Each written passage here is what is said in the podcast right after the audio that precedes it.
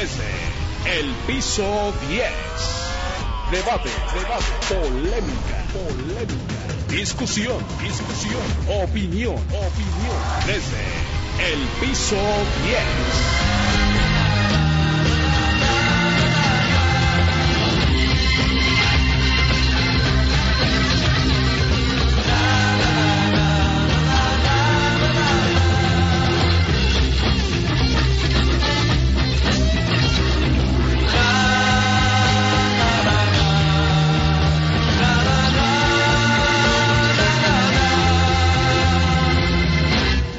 Desde el piso 10, desde el piso 10, pues quédese en casa, es lo que le recordamos esta mañana en Desde el piso 10, ya lo sabe, todos los miércoles a las 11 de la mañana, con mucho gusto, Luis Carriles, director del Periódico de la Prensa, y Juan Carlos Suárez Aquino, un servidor, gerente operativo de Nacional de ABC Radio.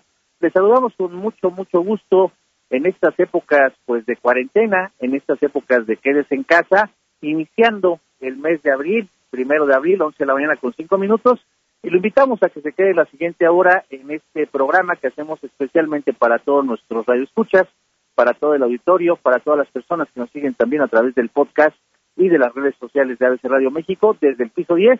Y esta mañana también con una eh, eh, amiga, periodista, compañera, que está eh, siempre ya también en ABC Radio, todos los jueves usted la puede escuchar a las 8 de la noche, Lolita de la Vega, a quien saludaré en unos eh, minutos más. Estamos con un enlace eh, en casa también con ella hasta Estados Unidos, donde se encuentra en estos momentos, y siguiendo las recomendaciones de ABC Radio, de la empresa Versión Electoral Mexicana.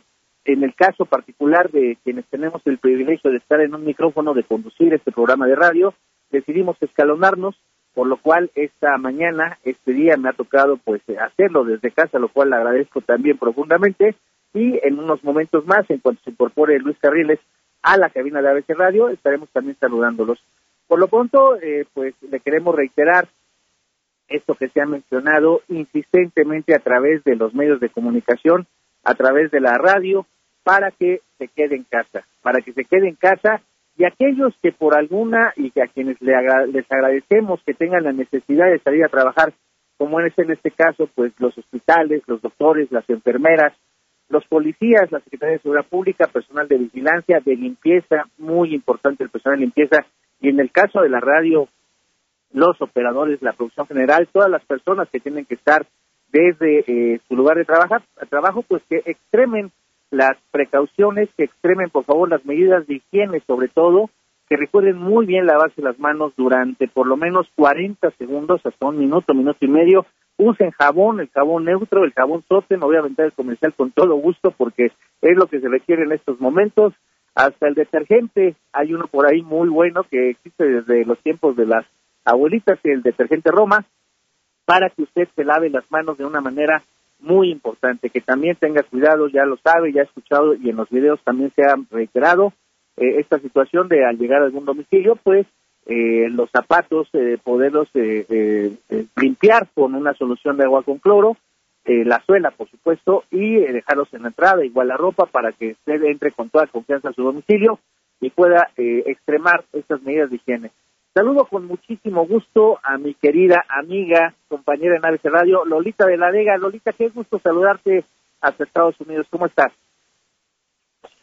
Te mando un abrazo, mi querido Juan Carlos, saludo, que por supuesto, a Luis y desde luego, pues el invitado de lujo que vamos a tener en tu programa, que verdaderamente, pues el tema que nos preocupa y que nos ocupa, es, ciertamente es en el que nos encontramos en riesgo toda, todo el mundo, no digo la sociedad mexicana, el mundo entero, como comentaba el presidente Donald Trump recientemente en el momento en que envió el, barco de la naval, un hospital eh, que se llama Wellness, lo mandó a Nueva York, que desde el día de ayer se encuentra pues ya atracado eh, ahí en Nueva York para poder atender a todos los pacientes que estaban en, los hospitales que no tenían coronavirus de tal forma que pudieran tener mucho mayor espacio dentro de los hospitales aquellos pacientes enfermos con coronavirus. Él decía, estamos 151 países del mundo en guerra, estamos luchando contra un enemigo invisible que nos está haciendo pedazos. Gusto en saludarte, Juan Carlos.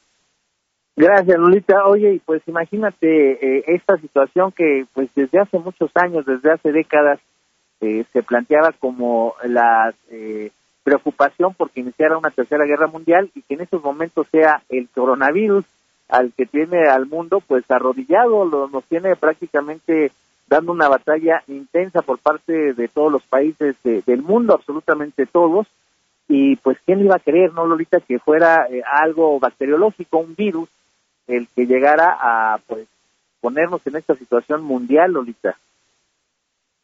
La verdad es que es un tema que nos tiene muy mortificados, sobre todo, Juan Carlos, lo que a mí me, mortifica de manera particular es la actitud y el valemadrismo que tenemos muchas personas, bueno, que tienen algunas personas, no, no yo ciertamente, ¿no?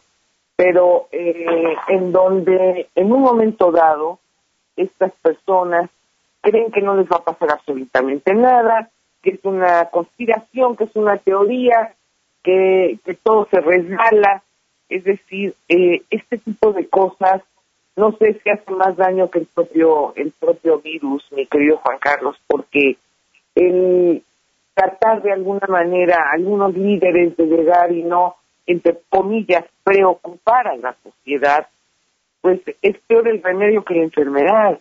Es decir, este, el llegar y decir que no no hace el daño que tanto se ha comentado, pues ahí están los resultados y ahí están los muertos.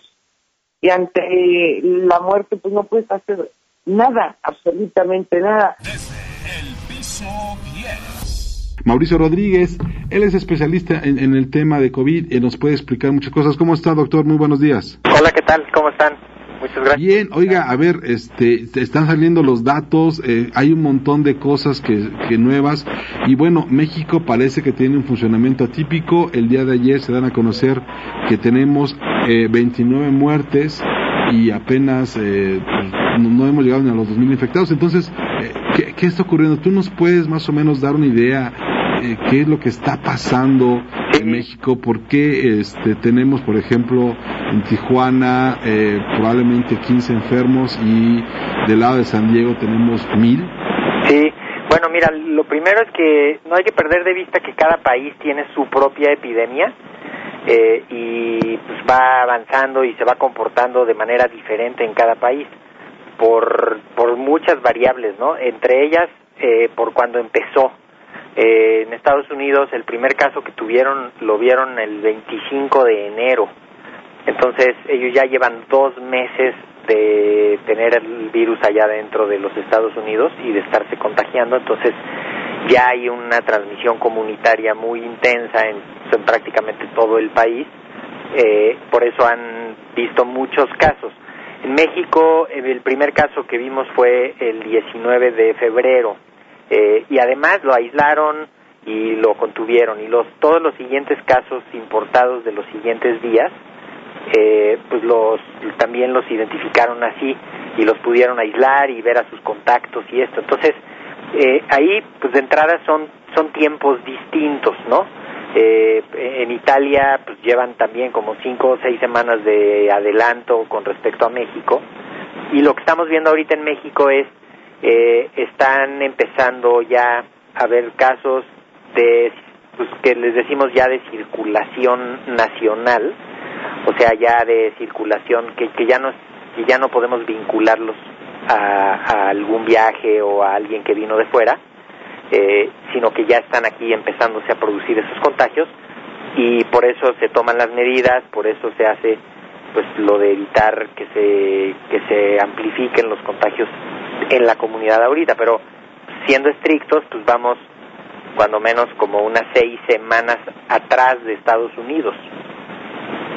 Ahora, por ejemplo, cuando tú ves la estadística internacional, ves que en el caso de Corea del Sur, muy rápidamente aplanaron la curva sobre contagios y obviamente prácticamente frenaron la enfermedad pese a que estaban muy cerca. ¿Cómo fue esto? ¿Cómo ocurrió? Eh, aplicaron una estrategia de, de, de aplicar pruebas masivo y de seguir contactos también de manera muy intensa. Eh, ellos podían hacer eso, eh, tenían la capacidad técnica, la capacidad humana para hacer eso y eh, aún así ellos tuvieron dos problemas eh, muy importantes que fue que tuvieron dos eventos religiosos eh, que a pesar de que se les advirtió a los organizadores que no los hicieran eh, los hicieron y entonces eso amplificó la epidemia que también por eso un poco o sea estuvo más o menos no voy a decir fácil pero estuvo eh, fue menos complejo atacarla porque prácticamente la mayoría de los contagios ocurrieron alrededor de la asistencia a un par de eventos religiosos, entonces hubo manera de intervenir ahí de manera muy puntual eh, y sí, pues cada, ahora sí que cada país ha hecho su, su propia estrategia, ¿no? Estados Unidos, por ejemplo, pues cerró la entrada de asiáticos eh, y no lo detuvieron, cerró la entrada de europeos y no lo detuvieron este, no tuvieron a tiempo su diagnóstico de laboratorio. Los estados, todavía hay algún estado por ahí que no tiene todavía capacidad para hacer las pruebas. Este, no tuvieron un equipo de respuesta inmediato, no tuvieron un equipo de liderazgo político inmediato, o sea, ahí se les, se les complicó, por eso tienen la, la peor epidemia del mundo ahorita ellos. Eh, está en la línea también Juan Carlos Flores Aquino y, y seguramente quiere conversar contigo, doctor. Juan Carlos, ¿cómo estás? Buenos días. Gracias, Luis. Pues sí, estamos platicando con el doctor Mauricio Rodríguez Álvarez. Él es el académico de la Facultad de Medicina y vocero de la Comisión para la COVID-19 de la Universidad Nacional Autónoma de México, nuestra máxima casa de estudios. Gracias, doctor Mauricio. Eh, hay un hospital que eh, vimos también que se instaló eh, con todo lo necesario para atender a la comunidad universitaria. ¿Nos puedes dar información sobre de qué forma está dando atención este hospital y cuáles son los requisitos para poder acceder a él y si se han registrado ya casos también en el mismo. Sí, mira, el, lo que estamos haciendo de atención así directa es eh, diagnóstico.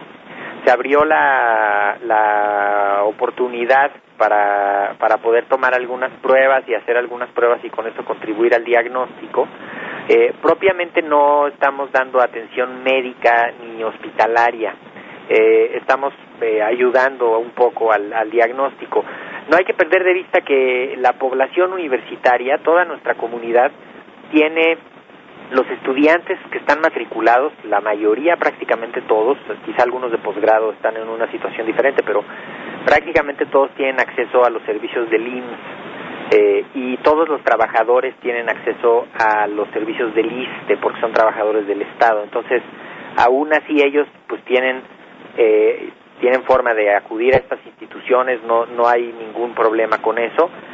Y como el grupo de biotecnólogos y virólogos de la UNAM estuvo participando desde el inicio de la epidemia con la Secretaría de Salud, con el INDRE, para montar las pruebas de laboratorio, entonces se pudo montar la prueba de diagnóstico en, un laboratorio de la UNAM eh, con, la, con el reconocimiento del INDRE y pues se está ayudando a pues a, hacer algunas pruebas de, a miembros de la comunidad. Una de la, de la discusión y el debate que hemos escuchado también sobre estas pruebas que se están realizando, ¿ustedes tienen algún número específico de pruebas que están, eh, que están realizando en este momento? Pues mira, lo de las pruebas es un tema muy peculiar porque, por un lado, pues todo el mundo dice que hay que hacer pruebas y hacer pruebas y hacer pruebas así a, todos los que pudieran ser sospechosos en todo momento, a todas horas.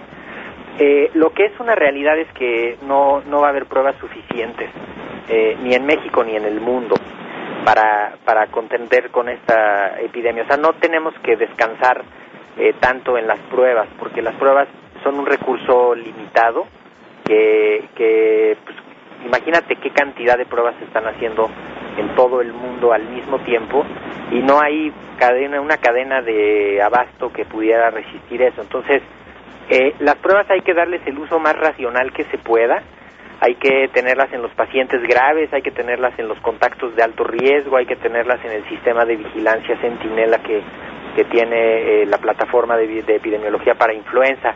Ahí es donde hay que aplicar las pruebas, porque si las usamos a diestra y siniestra, pues nos vamos a quedar sin pruebas para mayo y en mayo vamos a estar quizá en la parte más, más fea del, de la primera vuelta de esta epidemia. Entonces, eh, con eso, pues ah, tomando eso como antecedente y tal, pues hay que buscar optimizar las pruebas para que para que rindan lo mejor que se pueda, ¿no? Administración, eh, pues dado este que no es exclusivo en México, es en todo el mundo. Eh, lo que hemos escuchado más es precisamente la deficiencia en las pruebas, en el número de las pruebas, no en la calidad, por supuesto, sino en el número, y también el famoso caso en la atención ya de los contagiados con este COVID-19 de los ventiladores. Entonces, digamos, e, es algo que, pues, eh, por eso mismo también se coincidiría, doctor, en que es este llamado a que pues no vayan por cualquier eh, gripa o tos, sino que esperemos a los síntomas que realmente son los que nos han reiterado las autoridades médicas, en este caso que nos gustaría mucho que nos lo repitiera, doctor, los síntomas para que pues no no se malgastaran o se o, las personas pues eh, eh, se sensibilizaran sobre en qué situación sí valdría la pena hacer esta prueba. Sí, mira, el, el, eso es bien importante lo que señalas, porque eh, no hay ningún sistema que aguante esta epidemia, ningún sistema en el mundo, ¿eh? no hay ningún país que le, que le, que le sobre, ¿no? Este, a todos les termina faltando. Entonces, ahorita podemos aprovechar que ya vimos lo que pasó en tantos países antes, eh, y lo que podemos hacer es decir, ok, a ver, vamos a tratar de que todos los enfermos leves, incluso algunos moderados, que son pues, los que no tengan problemas respiratorios, que se queden en su casa y que no vayan a los hospitales para que tengan chance en los hospitales de atender bien a los que estén más graves, ¿no? Eh, y luego ya también vimos qué pasa si la gente se queda en su casa, pues hay que quedarnos en la casa para evitar contagios eh, en la comunidad y para evitar amplificar la epidemia así rápido. Entonces, estas experiencias que en otros países no pudieron, ¿Tú crees que en Italia tuvieron chance de estar tres semanas hablando a los programas de radio, diciendo, lávense las manos, cuidado que ahí viene? Pues claro que no. En Italia tuvieron su primer caso antes de que terminara enero. Entonces, eh, eh, digamos, ahí sí hemos sido súper privilegiados porque nos compraron tiempo los otros países y tenemos que, pues, que hacerlo efectivo.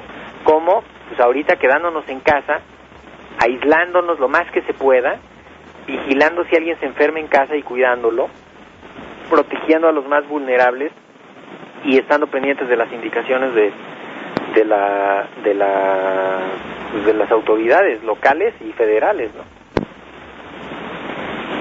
Carriles, aquí le, le gustaría preguntarle, ¿le parece desde su punto de vista que la estamos haciendo bien o que o que obviamente hay cosas que mejorar, pero hasta ahora lo que se ha hecho desde el gobierno y desde la sociedad civil, ¿le parece que se ha hecho bien? Mira, la primera parte eh, la, ha hecho el gobierno desde los primeros días de enero. Ha habido pues, toda una preparación técnica. Eh, la, el segundo componente que es de la sociedad, pues tenemos que demostrar que lo estamos haciendo bien ahorita. Estos días son críticos, que la gente obedezca quedarse en su casa, que la gente no haga más contagios, porque eh, pues eso no va a haber manera de verlo hasta dentro de dos semanas, donde veamos si hubieron contagios o si no, ¿no? Este, lo que puede ser, pues hemos visto las gráficas de, de movilidad urbana, nos han dicho en las conferencias de prensa cuánta gente está saliendo menos, este, dónde se está moviendo la gente, eh, y, y, y ahorita justamente ya se trata de obedecer esa instrucción y de que la sociedad haga lo suyo, ¿no? Eh, que, que, los medios informen, que los medios no dejen de comunicar eh, los mensajes de, de, reforzar la idea de la protección y que, pues, entre todos hagamos que avance la, pues, que, que avance la epidemia de manera lenta, ordenada, lo más que se pueda, y pues con eso esperemos cambiarle la cara, ¿no? Y está Lolita de la Vega en la línea. ¿Cómo estás, Lolita? De regreso. ¿Qué pasó? Pues mira, aquí con algunos problemas técnicos, tú sabes que eh, la tecnología no tiene palabra de honor, pero seguimos aquí, por supuesto, encantados de la vida participando con ustedes desde los Estados Unidos. Aquí me tienen pues literalmente amarrada porque ya no hay vuelos internacionales, ya las fronteras pues están prácticamente cerradas a menos que sean cosas este, indispensables, ¿no? Eh, prioritarias. Entonces, pues vamos a ver cuánto tiempo me tienen acá, porque con la situación que impera en este momento Estados Unidos, que es el país efectivamente más infectado, pues están tomando todas las medidas precautorias.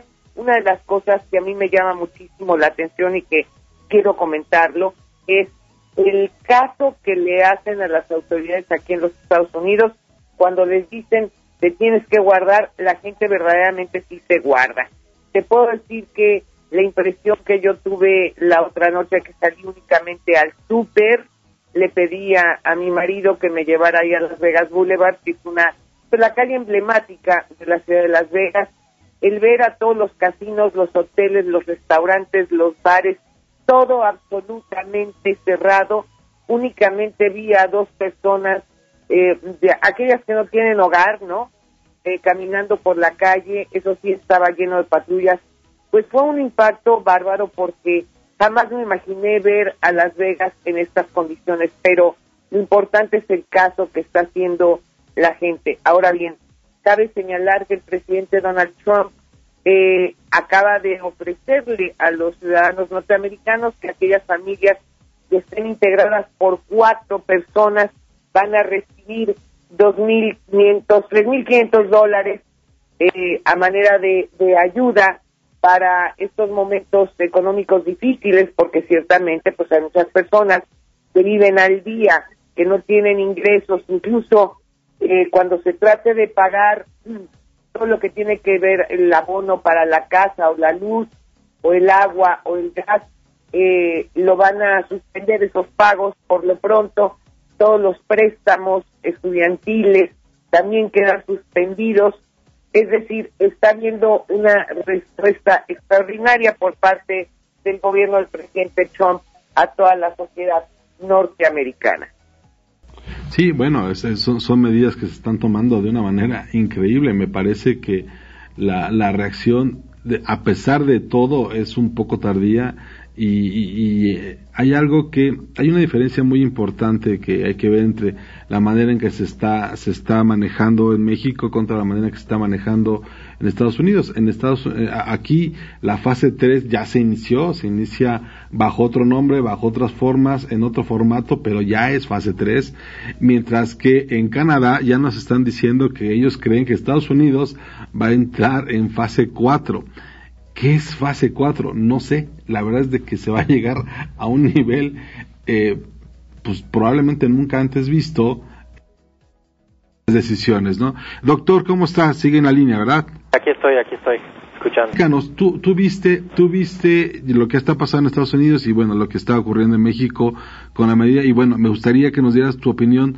sobre todo lo que se hizo, lo que se anunció para la Ciudad de México, ¿no? Este cierre de pues no sé, este, todas las plazas comerciales que están a partir de hoy cerradas, ¿no? Para evitar este, este tipo de contagios. ¿Cómo lo ves tú?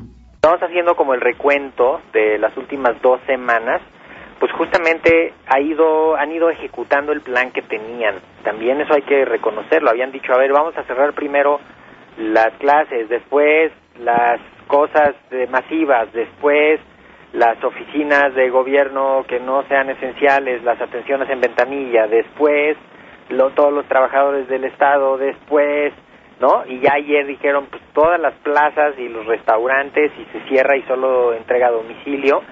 Y es justamente ir preparando eh, para que no vaya a pasar exactamente lo que les pasó en Estados Unidos o les pasó en Italia o en España o en Francia, que no alcanzaron ellos a cerrar antes y a meter a la gente a sus casas porque el virus empezó a circular pues, casi que sin que supieran.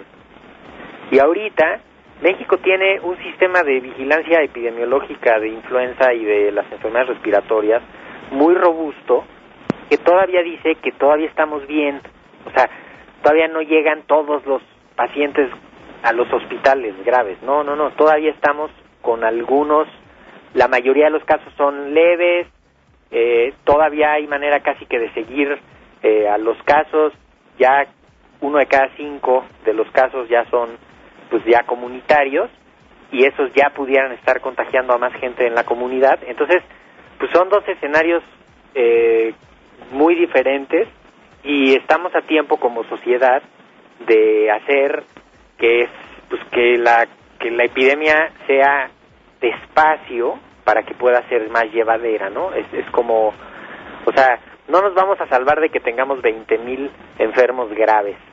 Lo que sí podemos hacer es que pues tenerlos en seis meses en vez de tenerlos en tres semanas.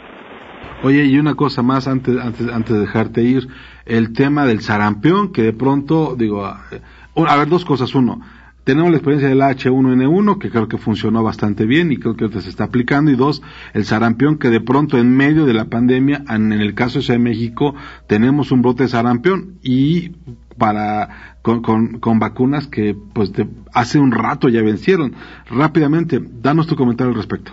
El sarampión, ahí hubo una mezcla de problemas porque pues eh, se baja, o sea, se bajaron las coberturas de los años pasados y entonces se quedaron muchos niños sin vacunación eh, porque pues porque había problemas para traerla porque no la aplicaban completamente por lo que quieran no además de que algunas personas deciden poner a sus hijos en riesgo no los vacunan y entonces pues, los ponen en riesgo por su elección propia y con eso ponen en riesgo no solo a sus hijos que esperemos que alguien los defienda sino a toda la comunidad.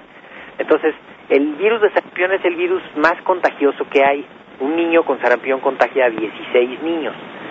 Pero si todos están vacunados, pues ahí está protegido y ya no hay problema. Entonces, lo que pasó acá fue que se abrió un poco ahí la puerta para que entrara el virus, entró en efecto y ya encontró y ya van pues casi cerca de 100, ¿no? Por ahí 80 casos o algo así. Eh, esperemos que esto de guardarnos en casa también ayude al sarampión para que no se contagie tanto y mientras tanto se vacune donde donde se haya identificado que hay que hay bajas coberturas de vacunación y pues esperemos que se contenga. Generalmente los brotes de sarampión se, se contienen con vacunación, entonces eh, pues ahí sí hay una herramienta que ya está bien probada y bien demostrada. Entonces donde tengas un caso por ahí vacunas alrededor y vas conteniendo y limitando eh, al máximo los, los contagios, pero sí, y, o sea, todas las otras enfermedades no se van a sentar a esperar a ver qué pase el coronavirus, ¿no? o sea, está la influenza, están los infartos, está la, las piedras en la vesícula, está la diabetes, está la hipertensión, todas las enfermedades ahí van a seguir, entonces, pues tenemos que, por eso hay unos hospitales específicos para COVID y, otros para que se siga atendiendo a la gente, porque es eso es lo que es grave de la situación, que, que se te viene a sumar un problema a, a, lo que ya tenías, ¿no? Cuando dicen, oye, pero solo van a ser no sé cuántos muertos, pues sí, pero son muertos adicionales a todo lo demás, entonces pues no tendría por qué estar ocurriendo eso, ¿no? Doctor, le agradezco mucho su participación este día en, desde el piso 10 en ABC Radio. Eh, ¿Algún comentario que quiera añadir antes de salir del aire? simplemente reforzar en que ahorita sí la pelota esté en nuestra cancha, en la sociedad. Eh, hay que aislar a los enfermos, cuidarlos, evitar contagios, eh, proteger a los vulnerables. Es momento de construir solidariamente la, la, a la sociedad de nuevo. Eh, hay que reforzar esas redes sociales y ese vínculo, aún en la distancia física. Eso es un momento crítico y pues lo vamos a superar como hemos superado otras situaciones eh, que, que han azotado este país. Entonces, pues hay que hacerlo de la mejor forma y no perder la comunicación para empezar con los medios. Muchísimas gracias por invitarnos. Gracias, doctor, le agradezco mucho. Lolita, sigues, sigues con nosotros, ¿verdad? Aquí estoy contigo y sí quiero comentarte lo siguiente. Yo tengo guardada aquí en tu casa tres semanas. Desde que dijeron aquí en los Estados Unidos que había que guardarse, estoy guardada hace tres semanas y hace pues dos semanas y media que está todo cerrado en Las Vegas, incluida por supuesto Las Vegas eh, Boulevard. Debo decirte que lo que está abierto pues son los supermercados, las farmacias, lo que es verdadera y absolutamente indispensable para que medio funcione la ciudad. Pero fuera de eso todo está cerrado, es decir, eh, el aviso por parte del presidente Trump fue muy a tiempo. Es decir, Eh, punto número uno. Punto número dos, tenemos que recordar, México tiene 120 millones de habitantes, Estados Unidos tiene 350 millones de habitantes. Entonces, todo, todo es proporcional, ¿no? Eh, y a pesar de 350 millones de habitantes de todo el mundo que hay aquí en los Estados Unidos, sí están haciendo caso, que eso es a lo que yo le apuesto en México, que en verdad nos escuchen, esto no es un juego, esto no es una vacilada, esto no es una conspiración, de verdad es un virus que mata. Así que tenemos que ponernos las pilas todos y hacer caso a las indicaciones. Eh, lo que están ustedes viviendo en la Ciudad de México en este momento, nosotros aquí en Las Vegas lo estamos viviendo desde hace tres semanas. Lolita, eh, y yo, yo sé que va a ser un poco difícil, pero platícanos, ¿cómo, ¿cómo es un día en Las Vegas sin la fiesta, sin las luces, sin la, sin la, este, sin los casinos abiertos? ¿Cómo es la calle en Las Vegas? ¿Cómo, digo, ya vemos, estamos viendo, no sé, a, los The Walking Dead ya caminando por ahí, dando, dando vueltas, o sea, ¿cómo, yo no me imagino a Las Vegas, este, como tú lo estás viviendo. ¿Puedes platicarnos eso?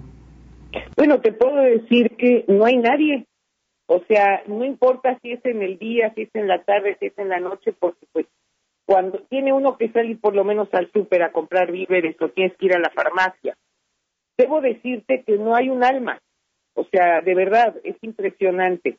Eh, vas tú en tu auto, porque pues yo no me voy caminando, voy en el auto con mi marido y no ves a nadie. Es decir, este, te das cuenta que es como pues como una ciudad muerta, literalmente yo me la paso diseñando mi día y diciendo a ver dónde me la voy a pasar el día de hoy, en la sala, en la recámara o en el antecomedor o a lo mejor cocinando algo. Sí, ciertamente te desesperas porque te aburre. Eso es lo normal, absolutamente.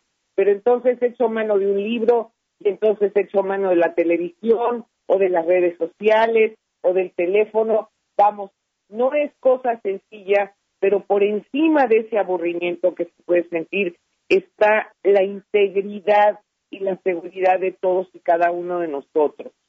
Eh, Oye, Lolita, ¿y nos puedes platicar todo el tema este del papel de baño, esta locura este norteamericana de ir y, y vaciar los anaqueles de, papel de baño, porque además aquí en México se repitió, yo no tengo muy claro por qué México, pero me parece que México fue más bien como un fenómeno de este de, de, copiar ¿no? a lo, que pasó en Estados Unidos, pero ¿por qué de pronto Estados Unidos vaciaron los anaqueles de, papel de baño? No entendí nunca eso. No, yo tampoco. Eh, yo no me te digo una cosa, que llegar a, a estos grandes almacenes, el Walmart, y de repente ver que no hay carne y de repente ver que efectivamente no hay papel de baño, no hay servituallas, no hay Kleenex, no hay servilletas, no, o sea, es una situación casi casi eh, como como de guerra, de verdad, ni más ni menos, ¿no? Entonces, este, ¿por qué lo del papel de baño? Pues todavía hasta el día de hoy no me lo explico a lo mejor porque dicho de manera muy coloquial nos estábamos cagando de miedo todo el mundo pero, pero la verdad es que sí es una situación rara. Yo cumplí tres años de casada y mi marido llegó ese día con un paquete de papel de baño y le dije, tú no sabes cómo te valoro este regalo más que si me hubieras dado un anillo de brillantes, caray, porque no hay. Esa es la verdad. Pero ¿por qué lo usaron? O sea, se desató una especie de, de, psicosis colectiva, de histeria colectiva, donde todo el mundo fue corriendo por papel de baño. O sea, me, explico el gel antibacterial, me explico la compra de atún, ¿no? Este, por, por toneladas de latas de atún que todo el mundo estuvo sacando, incluso el cereal en caja o la leche. Pero papel de baño, no, no, no sé, no, me queda en la cabeza. Pues yo creo que es una de las cosas vitales que utilizan todas las sociedades, ¿qué te digo? O sea, puedes vivir sin muchas cosas, pero pero pues sin papel de baño como que sí son cosas de primera necesidad cuando estás acostumbrado a ello, ¿no? Es decir, eh, eh, yo creo que todo esto no es más que un reflejo del pánico, de la angustia, de ver que todo se acaba, de ver que, que esta sociedad que siempre ha tenido en abundancia, porque esa es la verdad, de repente llegas a un eh, lugar como estos, a un almacén, y no tienen nada. Y, y, y, entonces, claro, te entra el pánico, te entra el horror. Y, y, y, ves, por ejemplo, como aquí a dos cuadras, que hay un, lugar que se llama Albertson, nos estaban comentando a mi marido y a mí que llegó un señor a comprar un cartón de huevo y un eh, pan bimbo y de repente este llega un tipo en el garage este, en el estacionamiento de ahí de la tienda y a punta de pistola le quita al, viejito que había comprado el cartón de huevo y el pan de caja, se los quita. Esas son las cosas que, que dices, ay, qué miedo que estemos llegando a este punto. Es decir, este, pues es la, la angustia y la desesperación de quedarte literalmente sin nada. Y aquí eh, puede uno de alguna manera decir, bueno, me puedo quedar sin una cosa o sin la otra. El lujo que no nos podemos dar es quedarnos sin la vida, resultado del descuido y de no atender las instrucciones que nos están dando para podernos quedar en casa a como dé lugar. Hay gente que te dice, es que yo no tengo dinero para quedarme. A ver, la situación económica se resuelve más adelante, pero la vida, cuando ya no tienes vida, no tienes para dónde hacerte. Oye, y ya antes de irnos al corte final, este, ¿cómo anda tu consumo de alcohol? Porque la gente aquí está, está consumiendo bastante más. Allá, ¿cómo está ese tema? Pues no lo sé, porque me la mantengo aquí encerrada en la casa. Yo, de manera personal, no soy tomadora. Este, no, no tengo, no tengo ese vicio. El único vicio que yo tengo es fumar y ciertamente lo he disminuido considerablemente dadas las circunstancias, pero este pero me imagino yo que debe de ser un consumo alto, pues imagínate la tensión que se está viviendo a nivel mundial, en donde te encierras y lo único que, que tienes para medio distraerte es tomarte una o dos copas, este, no, está difícil, está muy difícil y yo de veras apelo a la sensibilidad y al sentido de responsabilidad como ciudadanos. Por favor, es un momento muy crítico. Mi querido Luis, yo quiero decirte que es el momento de tomarnos de la mano. La, la solidaridad que estamos viendo en la sociedad norteamericana se tiene que ver reflejado en México también, pero ahí es parte no nada más de la sociedad, sino también del gobierno porque aquí en Estados Unidos acaba de decir el presidente Donald Trump que les va a dar un apoyo y un estímulo económico a todas las pequeñas empresas y allá en México el presidente López Obrador está diciendo que no les va a reducir el pago de los impuestos ni nada a los empresarios que son los que finalmente están creando las fuentes de trabajo. Entonces, hay que tener sensibilidad, hay que entender las circunstancias y sobre todo estar con la gente en este momento le hace falta a Muchas gracias, ahorita La Vega, desde Las Vegas, desde Las Vegas, Nevada. Le agradezco mucho su, el favor, su atención, tu participación. Desde el piso 10. Juan Carlos Flores Aquino, ¿cómo estás? Ya, ya, ya para despedir esto, mano. Mira, en la recta final, efectivamente, Luis Carriles, y quería hacer dos acotaciones de lo que comentabas ahorita con Lolita de la Vega, y que está la primera de ellas, bueno, científicamente comprobada la primera, y la segunda es una recomendación que nos han hecho de manera muy amplia quienes estamos en la radio. Lo del papel del baño, eh, eh, Luis Carriles, pues es un tema psicológico. Hay un estudio que publicó precisamente un portal eh, londinense donde explicaba que es por lo que los consumidores vemos que acapara mayor espacio en los anaqueles de autoservicio. Es decir, cuando tú vas al súper, pues ves que el papel de baño ocupa mucho espacio entonces, es lo que tú también mencionabas, la necesidad de que el ser humano eh, sabe que cuenta por lo menos con lo indispensable, pero además con lo que ocupa mayor espacio. Esa es una razón que ya se documentó de manera científica. Voy a, a de la fuente, pero ya, ya lo publicó un portal, un portal británico y me parece que es una explicación muy razonable, ¿no? El, el no querernos sin nada y agarras lo que abarca más espacio y que quizás también está al alcance de tu bolsillo, como lo es el papel de baño. Y la segunda, Luis Carriles, el tema del alcohol, pues mira, eh, es muy preocupante y te voy a decir algo que es un llamado también muy relevante que nos están haciendo a, quienes tenemos esta oportunidad de estar en la radio informando permanentemente sobre esto que está pasando con la cuarentena. Eh, se ha explotado también, eh, Luis Carriles, y eso es muy grave, la violencia doméstica. Eh, hay una línea también de apoyo, también se le ha reiterado a, la, al, a quienes nos escuchan, a, sobre todo a las mujeres, que llamen en casos de que haya alguna situación de violencia intrafamiliar, de violencia doméstica. Te cuento una anécdota en un minuto. Eh, hablaron al 911, esto, es, esto pasó la semana pasada aquí en la Ciudad de México. Habló una mujer al 911 eh, pidiendo una pizza, ¿no? Pidiendo una pizza, decía, bueno, ¿me pueden traer por favor una pizza a mi domicilio? Oiga, pero pues este es el 911.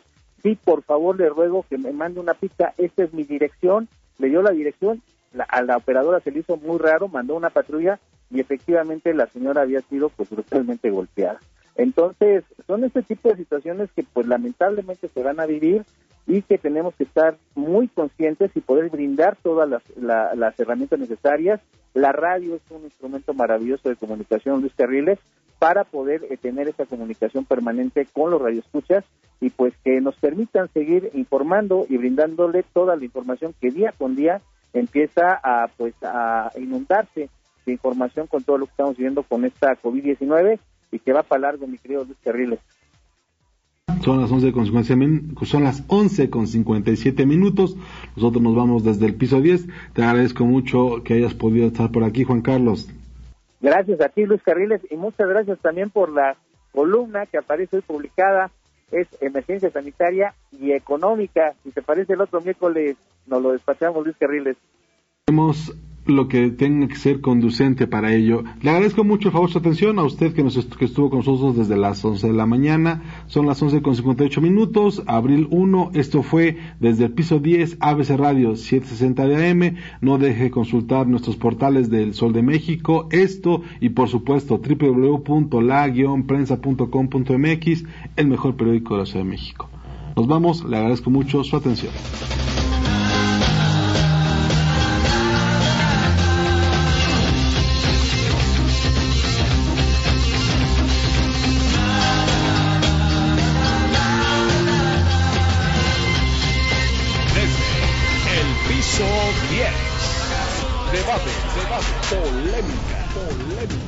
Discusión, discusión, opinión, opinión. Desde el piso 10.